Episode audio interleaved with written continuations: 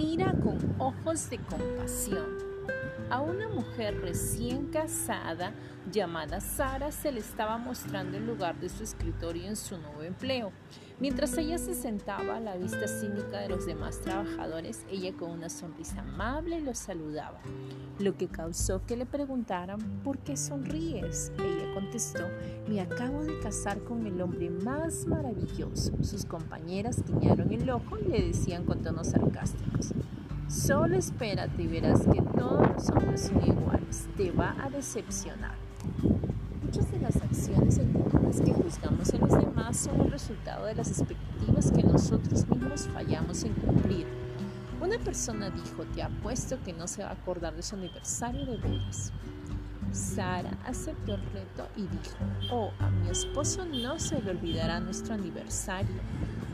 Si tú lo conocieras, lo comprenderías. Se acercaba el aniversario de boda, los compañeros de trabajo de Sara la tentaron preguntándole, ¿cuánto quieres apostar a que se le va a olvidar, se le va a olvidar su aniversario? Ella les aseguró que estaban equivocados, se hizo preparativos para ese día especial. A las 6 de la tarde, en ese mismo día, la comida de aniversario estaba lista. Todos los toques especiales de una persona enamorada estaban completos y Sara cuidadosamente cogió un regalo especial para su esposo Jeff. Ella lo esperó y esperó cuando por fin sonó el teléfono y lo contestó. Escuchó la voz de Jeff. Cariño, se han presentado algunas cosas en la oficina y realmente voy a llegar tarde esta noche. No me esperes. Su amarga decepción fue intensificada al recordar las burlas que iba a recibir de sus compañeros de trabajo el próximo día.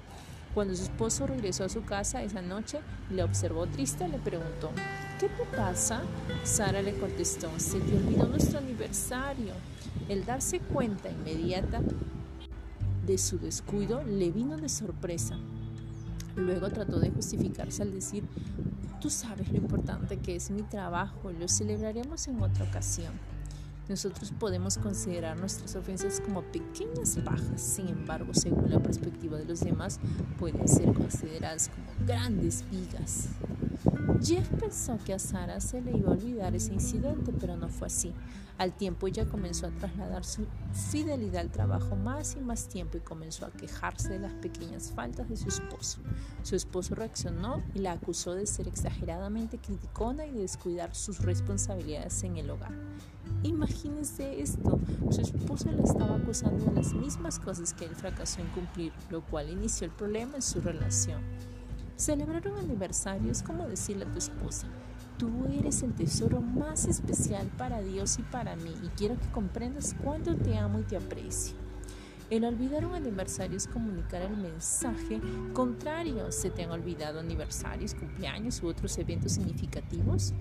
¿Qué pasos puedes dar ahora para asegurarte de no olvidar ninguna de estas oportunidades valiosas de demostrar a tu esposa e hijos que los amas y que estás completamente dedicado a ellos? A través de Cristo nuestro Señor, Bill Goddard.